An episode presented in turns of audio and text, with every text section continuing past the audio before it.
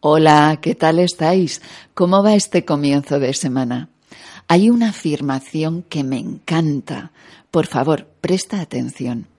Escuchar es amar. Si te pregunto qué es amar para ti, o tú preguntas a cualquiera que esté a tu alrededor, cada quien va a compartir lo que significa de acuerdo con su experiencia de vida, pero para que sea una afirmación que nos conduzca al verdadero amor, necesitamos que esté ligada a la responsabilidad.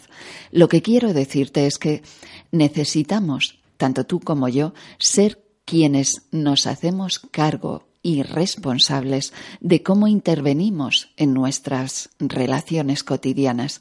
Necesitamos ser conscientes de la calidad de la atención que invertimos en ellas. Por favor, párate un momentito y déjate sentir. Date cuenta de cuál de los interrogantes que voy a pronunciar te resuena más. Allá voy. En las relaciones que más te importan, ¿Temes alguna cosa que provenga de ti o del otro? ¿Hay algo que no estés compartiendo por miedo a perder? ¿Qué papel juega la sinceridad? ¿Te expresas de forma tranquila y honesta o estás omitiendo tu verdad? Antes de pronunciarte, ¿escuchas? Y cuando te pronuncias, ¿lo haces para tender puentes o arrojas al otro lo tuyo sin tener en cuenta lo suyo. Escuchas para crear un espacio de entendimiento mutuo, atiendes para comprender. Y recuerdas que cada vez que te quejas de algún otro, que lo juzgas y que intentas conseguir sin incorporar su necesidad junto a la tuya, estás manipulando, estás pretendiendo ganar y que el otro pierda.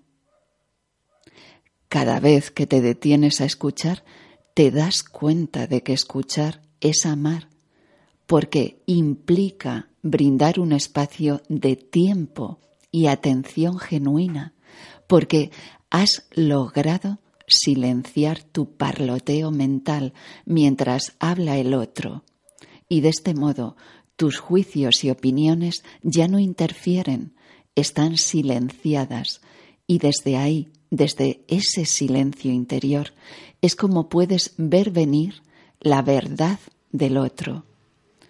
Puedes observar y sentir el mundo que él o ella quieren compartir.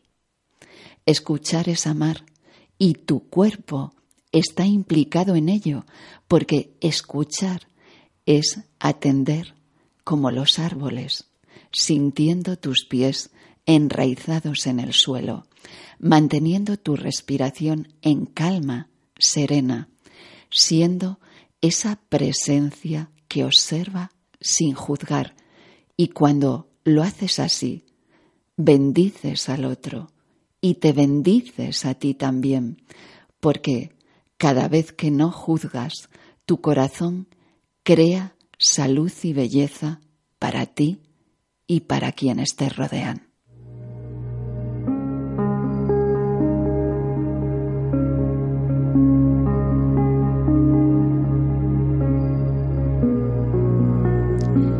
Querido mago, maga, gracias, gracias, gracias por todas esas veces que eliges amar así, escuchando verdaderamente al otro, ocupándote de estar conectado, conectada con la paz que eres, la que proviene de tu voz interior y que sabe que escuchar no implica quedarte con cualquier cosa que oigas, sino que cuando no juzgas, no cargas con la verdad particular de nadie.